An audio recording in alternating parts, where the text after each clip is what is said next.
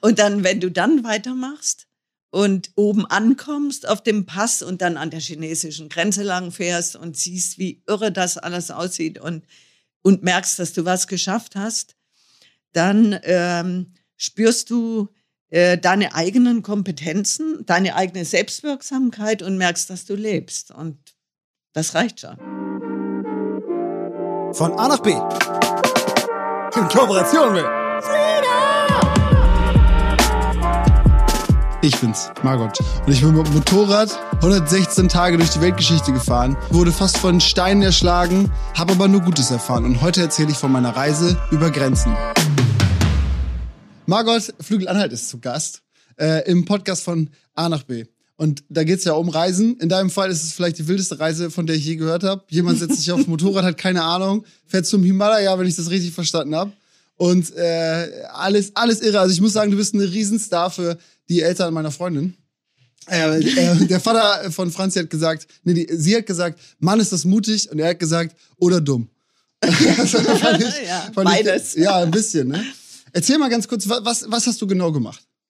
Ich bin von Nordhessen mit einer 125er Honda XR 125L ist eine kleine Enduro äh, losgefahren über Polen, die Ukraine, Kasachstan, Russland, Kasachstan äh, nach Kirgistan, dann über den Kysilat-Pass nach Tadschikistan, die, den Pamir Highway entlang durch Tur Usbekistan, Turkmenistan in den Iran und dann über die Mittelmeerroute Türkei, äh, Kroatien wieder zurück. Das waren 18.000 Kilometer.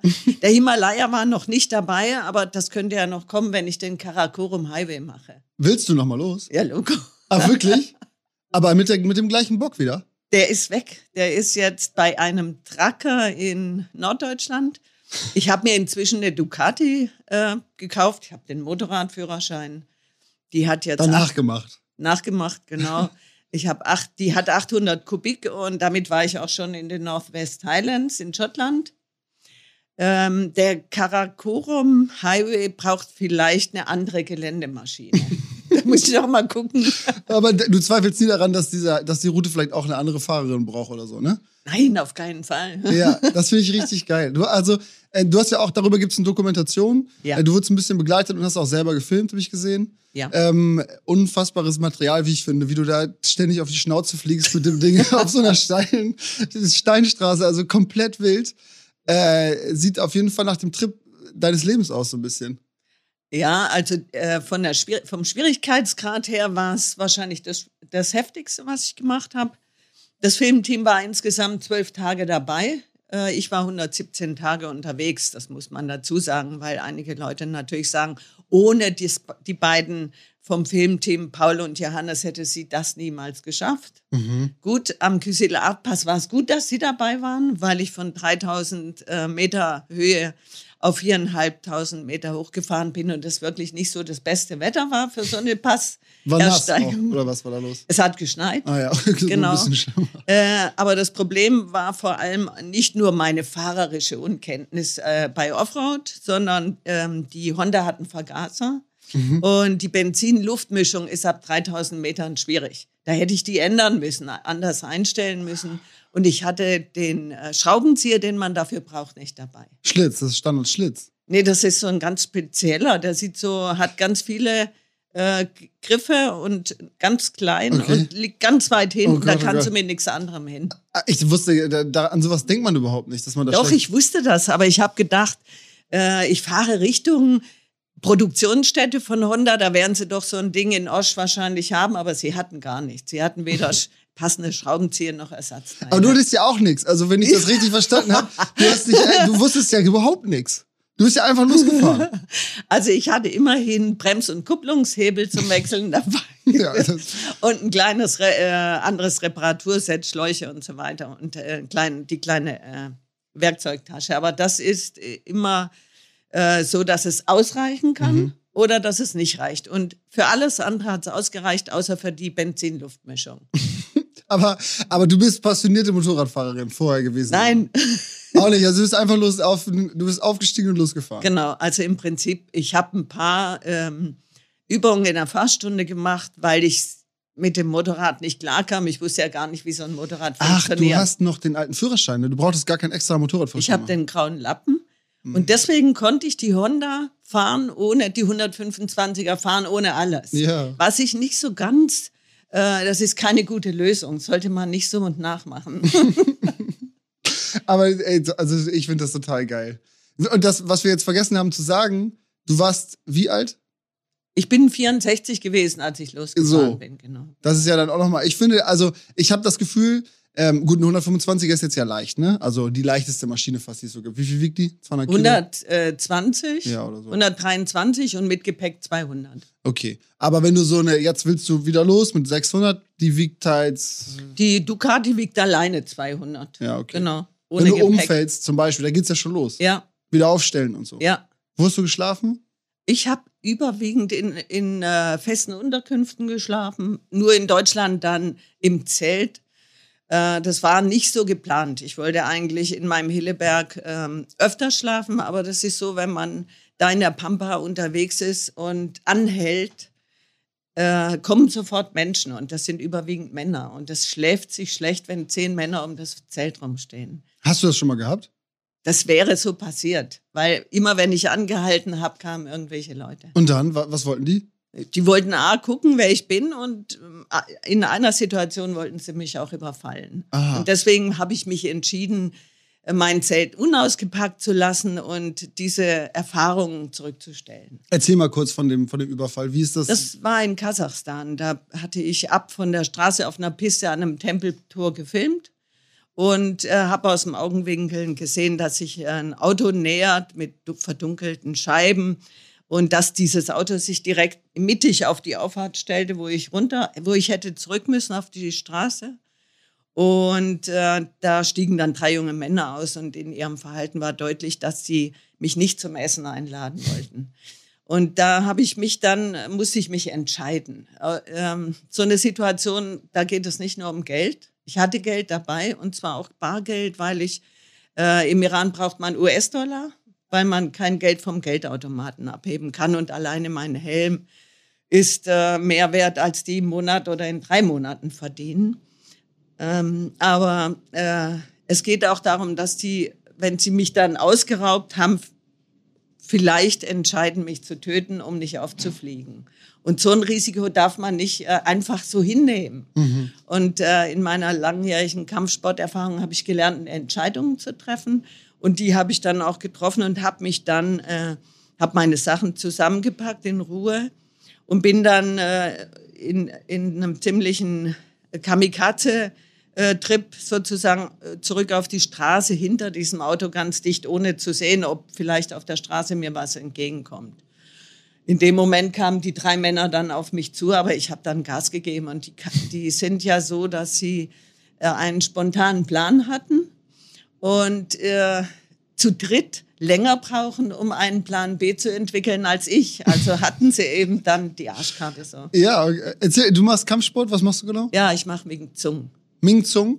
Wing Zung. Wing Zung. Das ist eine äh, Kung-Fu-Abart, die mit sehr viel äh, direktem Kontakt ähm, versucht, den Angriff eines Gegners schnellstmöglich zu beenden. Und wir haben da keine Grenzen oder Regeln, deswegen können wir kein, nicht an öffentlichen Kampfsportveranstaltungen teilnehmen, weil das dem Gegner nicht gut geht danach. Wirklich, ja? Also, sie- ich darf es nicht einsetzen. Ich würde dich wahrscheinlich, ja, schwer verletzen, töten, keine Ahnung. Also musstest du das irgendwann mal einsetzen? Nein. Ähm, weil wir tatsächlich auch lernen, im Vorfeld kein Opfer zu sein. Und was, ähm, äh, was wir dann ausstrahlen, ist, Angreifer, wenn du es versuchst, mich anzugreifen oder wenn du versuchst, dich mir ohne meinen Wunsch zu nähern, wirst du nicht viel Spaß haben. Ja. Und das merkt der Angreifer, weil es auf einer Bauchebene äh, kommuniziert wird. Und äh, das strahlst du aus, ja? wahrscheinlich. Würde ich, äh, also jetzt machst du mir Angst. Du willst ja, nichts von mir. Ja, und trotzdem, es geht schon los. Und äh, dann, äh, dann möchte ich den Mann sehen, der versucht, mich zu vergewaltigen oder mein Geld zu nehmen, wenn er weiß, dass es nicht richtig gut für ihn ist. Ja, ja, das klingt total einleuchtend.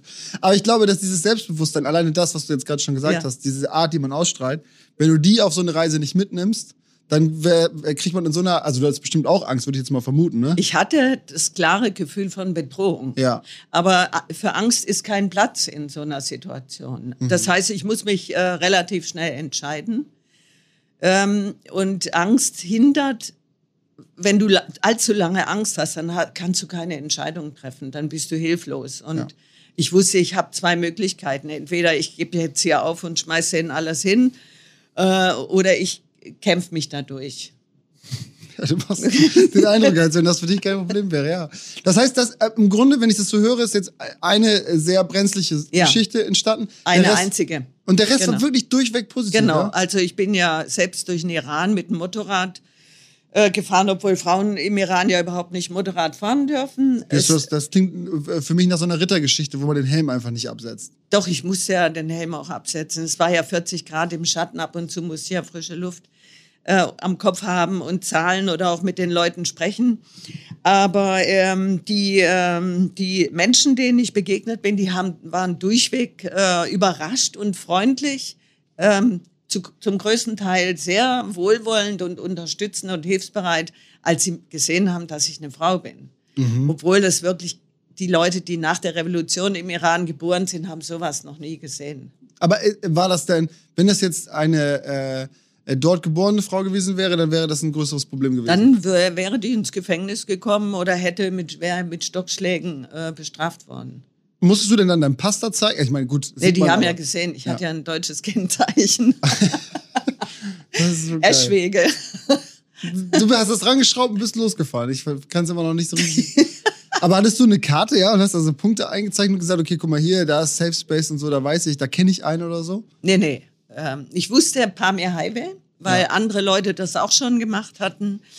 Und ähm, ich wusste, wo das etwa lang geht. Und ich musste, weil ich für Turkmenistan nur ein Transitvisum hatte, mit fünf Tagen, musste ich ähm, in etwa eine Reisedauer berechnen. Und äh, die hatte ich sehr großzügig geplant und war dann auch pünktlich sozusagen an- der Grenze in Turkmenistan. Ich wusste etwa, wie ich fahren wollen. Okay, das Wollen musst du ja voll. genau. Wie lange dauert so eine Visumsbeantragung noch?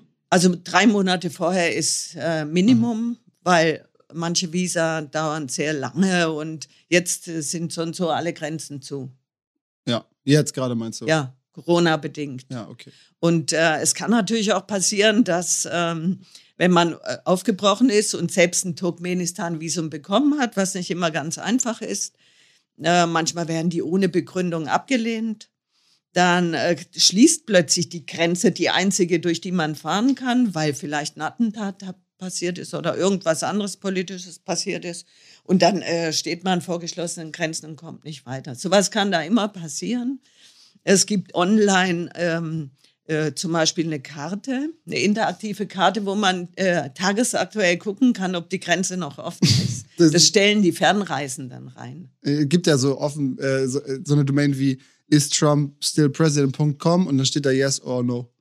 Ja, das, So, das ist- äh, da, es gibt für, für Zentralasien eine Karte, wo alle Grenzpunkte, die man im Moment passieren kann, eingetragen sind. Und da kann man hinzoomen und gucken, ob die jetzt gerade offen ist. Das heißt, du hattest auch Internet dabei und hast dein, du hast damit deine Route geplant und so. Ja, ich hatte mein äh, Smartphone dabei und bin mit Google Maps gefahren und äh, für den Fall, dass ich mal kein Internet hatte, was äh, im Vergleich zu Nordhessen, wo ich herkomme, ähm, wo häufiger kein Internet ist, dort in allen Ländern eher. Ähm, trotzdem, da war das Internet, habe ich mir die Karten rechtzeitig runtergeladen am Vorabend und bin dann mit Maps.me gefahren. Maps.me ist eine App, über die man ähm, offline auch navigieren kann und auch Unterkünfte finden kann und Tankstellen und so weiter. Maps Me. Genau. Wie, du hast, aber da war überall besseres Internet als hier, ja? Hab ich das richtig So gehört ist das. Ja. Ich stelle mir das aber auch ein bisschen so, man, es gibt doch diese Routenplanung, wo, wo dann gesagt wird, Vorsicht, es gibt keine befestigte Straße, wo sie hin wollen. Und Ja, deine ganze Route war ja von A bis Z so eigentlich, sondern immer eine kleine Warnung vorher eingeblendet bekommt. Also das, der Pamir Highway ist nur Sand mhm. und äh, Schotter und äh, Wasserrinnen ähm, und so weiter. Und Steinschläge vor allem, das war das größte, ich glaube, die größte Gefahr auf meiner Reise waren nicht die drei Kasachen in der Pampa, sondern die Steinschläge im Pamir. Wie, die kamen richtig runter? also da kamen äh, äh, Kindskopf große Steine runter und hausgroße Steine.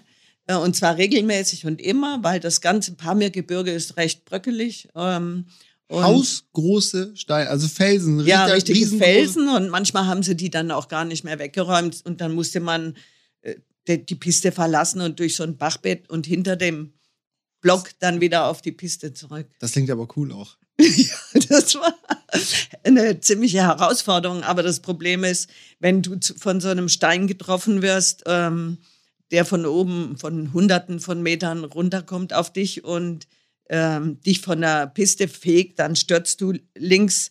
Ähm, unten ist die afghanische Grenze und dazwischen ist dieser äh, Pan Punch River. Ähm, dann stürzt du so tief runter, dass dich dann nicht mehr jemand zu suchen ja. braucht, weil du zerbröselt bist. Ja.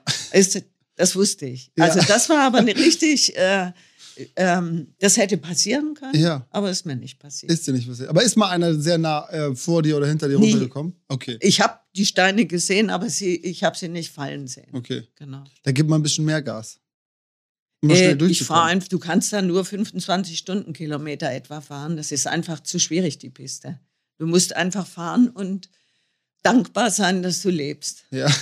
Aber war das so, dass du, du hast dich bestimmt weniger über irgendwelche, also stell ich mir dich da jetzt vor, über irgendwelche steinigen Böden und so beschwert und viel mehr einfach geguckt und gestaunt, wie ja, das so aussieht. Ja, also du fährst ja nicht, wenn du jetzt hier über die Alpen fährst, in die Schweiz oder nach Italien, dann bist du ja in einer Stunde durch. Und dort bin ich über zehn Tage durch die Berge gefahren und immer auf 4000 Meter Höhe oder dreieinhalb und drei sieben und so weiter.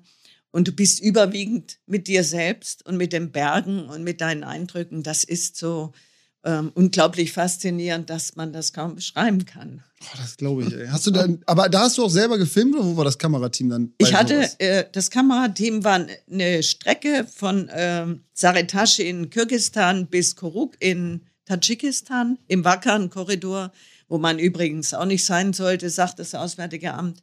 Das gilt fast für deine ganze Route, kann das sein? Also es gibt also sehr viele Einreisewarnungen für sehr viele ja, Teilabschnitte, genau. die ja, du bereist genau. bist. Ja, das heißt, äh, ich habe später erfahren, dass auch meine Auslandsreisekrankenversicherung dort nicht zahlen muss, wenn ich tatsächlich in Not gerate, weil mhm. es eine Reisewarnung für diese Länder gibt, eine Teilreisewarnung. Das reicht schon, damit die sich da rausziehen? Offensichtlich. Also ich habe sie glücklicherweise auch nicht gebraucht, weil ich ja ähm, bei meinem einzigen richtigen Unfall. Das andere war ein Umfaller. Ich bin umgefallen, weil die Honda eine Sitzhöhe von 84 Zentimetern hat. Du kennst das Ding richtig gut jetzt. Ja, ne? und wenn, äh, wenn der Boden so abschüssig ist äh, und die anfängt zu kippen mit 200 Kilo, kann ich die doch nicht lange halten. Und ja. dann bin ich einfach umgekippt damit. Das war nicht problematisch, aber der Unfall war schwierig. Da ist mir auf den rechten Knöchel das Motorrad mit einer Eisenkante gekracht, hinterher gekracht sozusagen. Und dann war das vorbei erstmal mit weiterfahren. Mhm. Und da kam innerhalb von fünf Minuten dieser polnische äh, Sanitäter, der in Warschau bei der Polizei als Sanitäter arbeitet mhm. und hat mich verarztet. Und als der seine erste Hilfe begann, äh, die Art, wie er es gemacht hat, und meinen Fuß berührt hat, wusste ich im gleichen Augenblick, dass ich doch, so, dass ich, ich dass ich weiterfahren kann. Ach so, ich dachte, oh, oh Nein, Gott, das war so, ich kann das überhaupt nicht. Das war so, äh, so unglaublich berührend und äh, beeindruckend. Diese erste Hilfeleistung, wenn die wirklich jemand gut macht. Dieses, diese menschliche Zuwendung mhm. reicht im Prinzip aus, um, um den Heilungsprozess in Gang zu setzen. Und ich wusste zwar jetzt gerade, kann ich nicht fahren, aber ich wusste, ich würde die Reise weiter fortsetzen können. War das relativ am Anfang? Nö, das war mittendrin. Polen? Genau. Nee, aber äh, der kam äh, als Motorradfahrer sozusagen auf ein paar mehr da Ach entlang. So, ich dachte, ja. ich dachte, okay, das wäre ein kurzer Trip gewesen. wo bist du denn lang gefahren? Durch Polen bin ich auch gefahren. Ja. Und ähm, der hat mir dann, äh, ich hatte Schmerzmittel dabei und alles Mögliche, die Deutschen. Aber der hat mir dann polnische Schmerzmittel gegeben und die funktionieren etwa wie die polnischen Böller und dann brauchst du die deutschen Sachen nicht. Okay, geil. Drei Tage lang bist du irgendwo wieder aufgewacht in einem anderen Land. Ja, ja. Also ich habe die äh, alle genommen, weil ich gemerkt habe, ich brauche die. Das tat, hätte sonst sehr wehgetan und äh, hatte auch eine Thrombose verhindert. Mhm. Das macht, ja, hat Polen alles in einem kleinen Tablettchen drin. Wir brauchen dafür zehn oder ich keine Ahnung. Und äh, trotzdem muss ich sieben Tage warten, bis der Fuß so abgeschwollen war, dass ich ihn wieder in die Motorradstiefel gekriegt habe Ah. und mich dann getraut habe, weiterzufahren. Aha, okay. Also hochlegen und warten kurz. Genau. Das war das Schlimmste, was passiert ist in der Ja. ganzen Tour. Ja, genau. Boah, du hast, wie lange warst du noch unterwegs? 117 Tage. Ich, ich weiß nicht, ich habe das Gefühl, ich verletze mich immer so in der ersten halben Stunde von so einem Ausflug. Und zwar so schwer, dass ich eigentlich umdrehen müsste.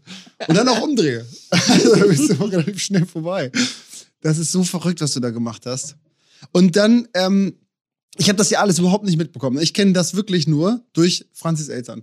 Und die haben das erzählt und die waren, die waren ri- riesengroße Fans und die haben auch erzählt, die haben dich im Fernsehen gesehen. Es gibt eine Dokumentation, du hast auch ein Buch geschrieben Ja, so. genau.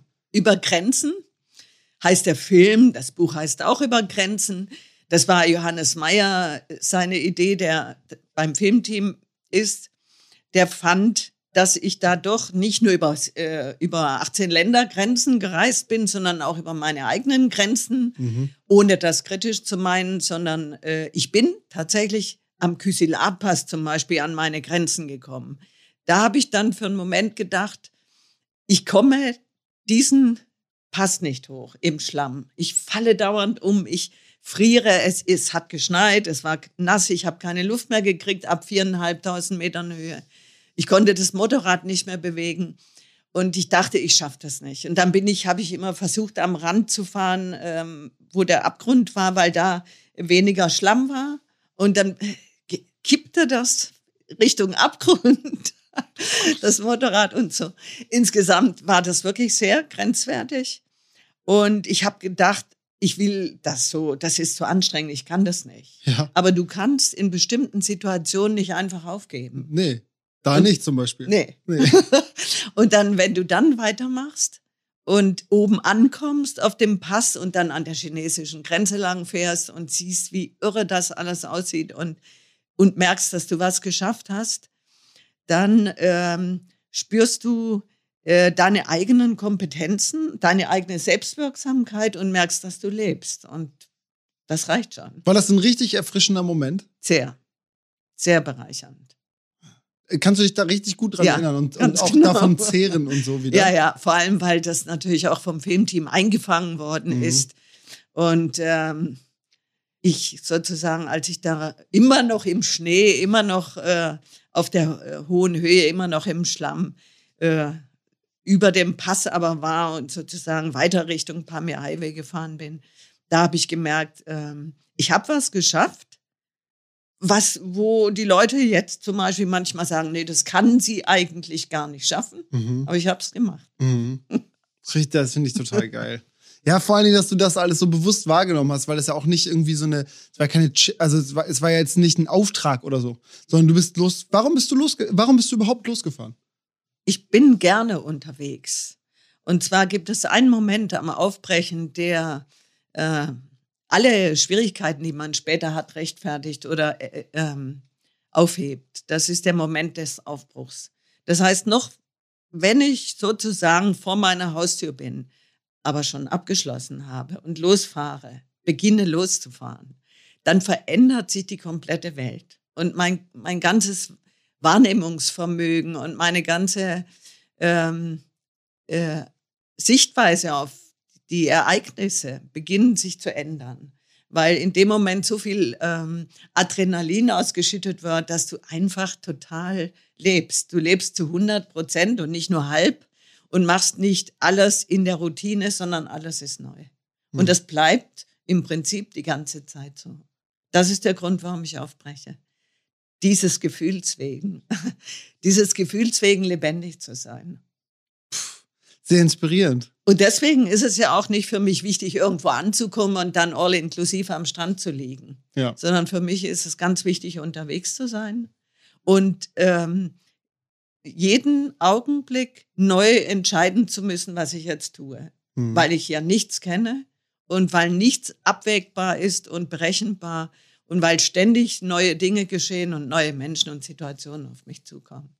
Aber hast du dich denn überhaupt auf zu Hause gefreut? Das klingt nach einem perfekten Nomadenleben eigentlich. Du packst ja irgendwie alles, was du hast, schnellst du dir auf dein Moped und fährst los. Die Welt ist ja groß. Ja, ja, das habe ich unterwegs auch gemerkt. Vor allem, als ich wieder langsam äh, an die Rückkehr äh, mich gemacht habe. Das war ganz schwierig, weil ich, ähm, wenn du erst mal so lange unterwegs bist und gewohnt bist, draußen zu sein und nicht mehr an Briefkasten musst und irgendwelche Sitzungen in der Stadtverordnetenversammlung machen musst und so weiter. Die hast du nicht vermisst, ja? Nee? nicht wirklich. Dann willst du nicht zurück. Dann brauchst du auch nicht mehr zurück. Ähm, und ich habe dann in Kroatien, als ich da auf der Insel Raab kurz einen Zwischenstopp machte, ich habe mir unterwegs auch noch die Rippe gebrochen in Kroatien. da muss ich eine kleine Pause machen. Hattest du noch polnische Pillen über, damit es weitergehen konnte? Nee, äh, das, da kam mir auf meiner Seite ein Autofahrer entgegen. Mhm. Und der hat mich nicht gesehen, bis wenige Meter, vielleicht zehn Meter vor mir, hat dann gebremst, die Reifen haben geraucht und dann hat er wieder Gas gegeben weiter auf mich zu. Und dann musste ich äh, von der Straße. Und da bin ich dann nochmal gekippt, habe äh, mich äh, umgekippt sozusagen in der Böschung und habe hab mich so abgestützt und habe mir dann eine Rippe gebrochen. Aber ich habe dann gleich recherchiert. Es kamen auch sofort wieder Leute, die mir geholfen haben. Ja, aber der Typ hat hoffentlich auch angehalten. Nein. Klar. Ja, genau. Aber andere haben angehalten. Ein deutscher Urlauber, ein kroatischer Lastwagenfahrer und haben gefragt, wie alles ist. Und ich habe dann recherchiert. Und wie ist? Und? Ja, Na, ich habe festgestellt, ja, wenn du eine Rippe gebrochen hast, macht niemand irgendwas. Ja, du kannst eh nichts machen. Nee, genau. Warten, ja. Also habe ich gedacht, dann fahre ich auch weiter. Mhm. Und bei, beim Motorradfahren bist du so leicht vornüber gebeugt. Da ist das okay. Mhm. Aber wenn du dann nachts äh, auf der Liegeunterlage, dann habe ich auch gezeltet bei 10 Grad. Oder wenn du niesen musst oder lachen musst, dann tut es weh. Aber ich wusste, nach acht Wochen ist es vorbei und so war das auch. Aber kann auch falsch, oder wenn du dich jetzt nur so verkrümmt. Aber ja, die, die war offensichtlich, ich habe schon getastet, ob die rausgekommen. rausgekommen ist irgendwie. da ist ein Loch und dann kommt ein Stück Loch raus. Ich zieh durch, meine Pillen. Oh. Genau. Ja, und so bin ich dann nach Hause gefahren mit einem neuen Plan im Kopf. Ähm, und den neuen Plan habe ich inzwischen auch umgesetzt, weil ich dann lieber ähm, erst bevor ich zu Hause bin, entscheide, dass ich wieder aufbreche, als wenn ich dann zu Hause bin, schon den ganzen Briefkasten wieder erstmal geleert habe. Mhm. Sozusagen. Und den, der neue Plan war ähm, die Reise mit dem alten Benz nach Südostasien. Das ist einfach abgefahren, sagt Johannes Meyer und so heißt auch mein Buch und so wird auch der Film heißen. Da war ich wieder 18.000 Kilometer unterwegs äh, und bin direkt geradlinig nach Südostasien gefahren. Das ging schwer. Das war nicht so einfach, wie ich gedacht habe. Hast du eine Ahnung von, also ein bisschen so vom Kfz-Tum? Ja, nee, wirklich nicht. Okay. Nicht wirklich. Ja. Aber äh, das ist so ein 95er Baujahr und den kann man überall reparieren. Ja. Ähm, ich habe ihn auch von Freunden und von meinem äh, Kfz-Schrauber äh, nochmal durchgucken lassen. Ähm, das gab aber irgendwann mal das Problem, dass die Bremsleitung äh, gerissen ist, die Bremsflüssigkeit ist ausgelaufen und dann, als ich in einer schwierigen Situation bremsen wollte, als ich einen Lastwagen überholt holen wollte und mir einer entgegenkam äh, in Indien, da hatte ich keine Bremse mehr. Und das ist blöd. Und was ist dann passiert? Dann äh, habe ich gedacht, es wird jetzt eng. und ich konnte ja nichts mehr machen. Nee, und dann? Dann äh, krachte, Pille rein. Dann, krachte der entgegenkommende Lastwagen äh, direkt gegen meinen Außenspiegel und riss den ab. Mein Restbenz ist durchgekommen. Ich auch. Ich war völlig unverletzt, aber der Außenspiegel war abgerissen. Hm. Das heißt, an der Metallplatte, wo der mit der, mit der Chassis verbunden ist, und da haben mir sofort auch wieder Leute versucht zu helfen, den irgendwie zu fixieren. Mhm. Und äh, dann bin ich ein Stückchen den Rest des Tages weitergefahren ohne Bremsen. Das ist, geht. Man, man, ich glaube, man bewertet Bremsen manchmal über. Du musst ja ein bisschen vorausschauender fahren. Genau, genau. Es ging leider nur bergab alles durch scharfe Nadelkurven. ja, genau. Aber es war eh eine Piste, ich konnte eh nicht schnell fahren. Und dann am Ende habe ich dann angehalten, weil ich gemerkt habe, dass so kommt es nicht weiter, es ist Ja. zu anstrengend, zu gefährlich.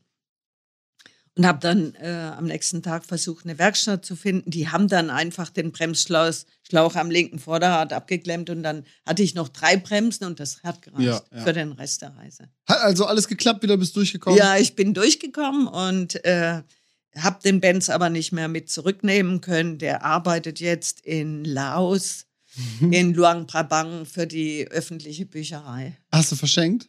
Habe ich gespendet, genau. Ach, cool. Weil es hätte, er käme hier nicht mehr durch den Ja, ja, ja.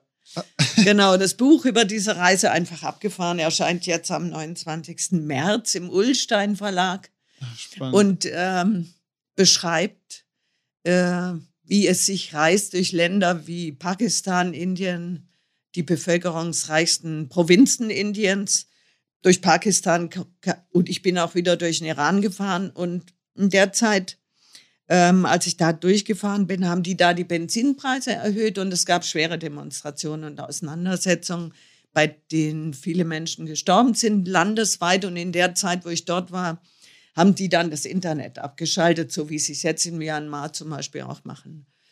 Das ist eine beliebte Methode der Regimes dort, um die Menschen daran zu hindern, sich auszutauschen. Geht ja auch ganz gut. ja. Und ich äh, hatte auch kein Internet mehr und konnte nichts mehr machen und, und war dann sozusagen im Iran länger, als ich wollte. Ich hatte auch kein Pakistan-Visum noch nicht und ähm, musste so in einer schwierigen Situation verharren, also in, in einer Art Bürgerkriegssituation und konnte auch zu Hause niemandem sagen, was los ist, weil ich niemanden mehr erreichen konnte. Boah, das Das war für die Leute schwierig zu Hause. Für mich dich? nicht. Ich wusste ja, wo ich bin. Naja, aber du wusstest nicht, wie du von da wieder Ich wegkommst, wusste weil nicht, Google Maps nicht mehr funktioniert Genau, hat. genau. Das beschreibe ich in meinem Buch auch recht ausführlich, wie man sich dann fühlt. Hast du das dann direkt da geschrieben? Ich schreibe Tagebuch, Ja. während ich unterwegs bin, weil ich sonst sofort am ersten Tag das Datum vergesse, Ja. weil es völlig unwichtig ist. Ja. Und ich schreibe auch einen Blog, da stelle ich dann auch Bilder rein, aber äh, das konnte ich natürlich auch ohne Internet nicht mehr machen. Aber das hast du von unterwegs die ganze ja, Zeit gemacht. genau. Genau. Das, du bloggst. Ich blogge. Das ist ja cool. Das heißt, ich kann deine äh, nächste Reise auch wahrscheinlich direkt Ja. live verfolgen. Genau. Spannend. Wie heißt der? Äh, das ist unter Jimdo. Ah ja. genosten.jimdo.com. Oh Gott, dafür liebe ich dich. hat, hat nichts gekostet, aber inzwischen muss ich dafür zahlen, weil es zu viele äh, Dateien sind. Ja. Ist aber ganz einfach zu handeln, selbst für ältere Leute offensichtlich. Und geht äh, mit Internet. Und wie gesagt, du hast in Pakistan und Indien überall Internet. Also du machst auf mich aber nicht den Eindruck einer klassisch 74-Jährigen, das kann ich dir schon Danke. mal so sagen. Sag noch mal ganz kurz. Du, 75 bin ich ja auch nicht. Ich bin 67. hä? Ach, du bist mit 64 Ja. losgefahren? Und jetzt bin ich immer noch nicht 70. Ja, ich guck, bin jetzt, das Habe ich ja recht gehabt sogar. 67 bin ich. Stimmte sogar. Nee, mein, äh, Du machst auf mich auch nicht den Eindruck einer 92-Jährigen. nee, super. Bist du ja auch nicht. Nee, bin ich auch nicht. Äh, Mein 66. Geburtstag durfte ich in Pakistan feiern. Da war Paul, ähm, der heute mit hier ist vom Filmteam, äh, mit dabei für fünf Tage und wir waren gefangen in einem Hotel und durften und konnten uns nicht mehr bewegen und durften nicht mehr weiterfahren. Und als wir uns geweigert haben, wieder zurück in die Zimmer zu gehen, hat der Rezeptionist so in seinen Unterlagen geblättert und festgestellt, dass ich an dem Tag Geburtstag habe. Und dann haben die Leute da eine fette Schokoladentorte organisiert und mit mir Geburtstag gefeiert. Wirklich. Mega Das cool. war cool. Ey. Also das macht wirklich den Eindruck, Leute müssen die Welt bereisen. Sieht halt so aus, als wenn man ganz, ganz dringend hier raus muss, um das alles auch mal ein bisschen, zumindest nur teilweise. Man muss ja nicht alles mitnehmen, was du da gemacht hast. Weil die Pillen interessieren mich und diese Riesensteine. Also ich sag mal so, vor kurzem, als äh, bevor der große Schnee kam bei uns in Nordhessen, äh, es aber trotzdem Minusgrade gab und Schnee, bin ich mit meinem Zelt in den Wald gegangen, um nachts mal mein Material zu testen. Mhm. Bei uns gibt es inzwischen Wölfe. Da wurdest du und- überfallen oder so. Nein, bei uns gibt es inzwischen Wölfe und äh, du, man weiß ja nicht so genau, ob die jetzt äh, einen da in Ruhe lassen oder nicht. Ich finde, du kannst auch wenn du jetzt kein Reisefan bist, direkt vor deiner Haustür Abenteuer erleben. Du musst halt mal raus aus dem Alltag. Du musst mal raus aus, aus der Routine und aus dem, ich mache alles wie immer. Man mhm. muss äh, ins Off und mal ausprobieren. Ähm, drei Tage lang im Wald leben, von was kann man denn da leben, wenn man jetzt nichts dabei hätte? Es ist jetzt gerade nicht viel. Nee. Aber man verhungert nicht. Was willst du denn essen jetzt? Eich, äh, Bucheckern gibt's, die Aha. von letztem Jahr. Es gibt Brennnesseln, es gibt Gürsch, es gibt Spitzwegerich und äh, wenn du äh, so einen kleinen Bach hochgehst bis zur Quelle, kannst du wahrscheinlich auch das Wasser trinken. Davon verhungert man nicht. Nee, das stimmt.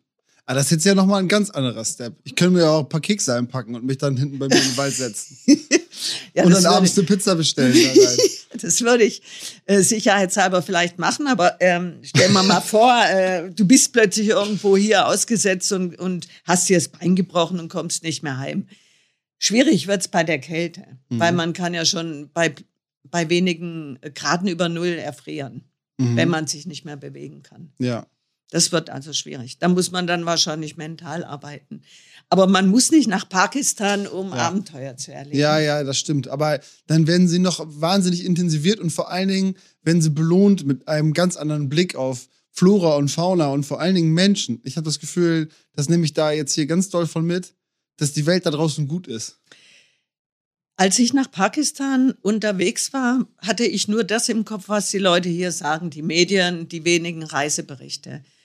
Taliban, Attentate, Entführungen, Morde. Da fahre ich mal hin mit dem Motorrad. da fahre ich doch mal hin mit dem Auto. Das gucke ich mir doch mal nochmal an. Ähm, und diese Geschichte von Pakistan führt dazu, dass man nur mit bewaffneten ähm, paramilitärischen ähm, Polizisten unterwegs sein kann. In Belutschistan führt das übrigens auch eine Teilreisewarnung vom Auswärtigen Amt rausgegeben ist. Da sollte man sich also nicht aufhalten. Aber ich habe da so tolle Leute kennengelernt. Ich habe da eine Frau kennengelernt in der Taliban-Hochburg Quetta, mit der ich heute noch in Verbindung bin. Wie kommuniziert ihr beide denn? Englisch? Über WhatsApp. Englisch. Nee, ja, aber genau, Englisch. ja, ja, Englisch geht. Ja. Genau, die lebt in Karachi, hat äh, inzwischen das zweite Kind geboren und schreibt mir eigentlich jeden Tag, wir lieben uns. Ach, schön, ey. Wann geht deine nächste Reise los? Also ich möchte gerne ähm, den Ararat besteigen. Das ist ein Berg an der Grenze zwischen der Türkei, Armenien, Iran und äh, Nachitschewan und äh, ist über 5000 Meter hoch. Man braucht am Ende über dem, auf dem Gletscher Eispickel und Steigeisen als es jetzt bei mir so einen halben Meter Schnee äh, gab, habe ich so schon mal angefangen zu trainieren und renne jetzt Berg hoch, Berg runter, um meine Muskeln zu trainieren. Ich weiß aber nicht, ob das dieses Jahr klappt mit Corona, ähm, weil die Grenzen, wie gesagt, auf dieser Strecke zu sind. Und der Ararat ist ein Berg, der äh, aus der Geschichte bekannt ist, der als die Sintflut über die Menschheit hereinbrach, äh, die Eiche Noah sozusagen an seinem äh, Bergrücken stranden ließ und dort das Leben der Menschen sozusagen wieder begonnen hat.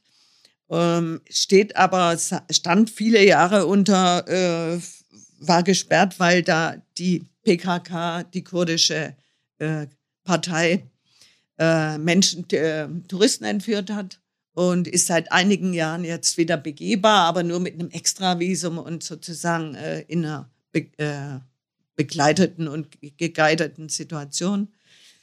Äh, aber ich war jetzt so oft an diesem Berg, mehrere Male und das beschreibe ich auch in beiden Büchern im Grunde. Ähm, jetzt das letzte Mal habe ich angefangen, mich mit ihm zu unterhalten in meinem Buch, einfach abgefahren. und wir sind, wir sind jetzt Freunde. Und jetzt kannst du mal hoch. Jetzt müsste ich es eigentlich machen. Ja. Ich freue mich da sehr drauf. ähm, ich werde auch deinen Blog ab jetzt verfolgen. Okay. Das kannst, da kannst du aber Gift drauf nehmen. Äh, und ich freue mich sehr auf die Reise und äh, an alle anderen da draußen, schaut euch das an. Da wird es ja dann auch wieder frisches Material geben. Ganz bestimmt. Margot, vielen, vielen Dank. Pass Gerne. auf dich auf.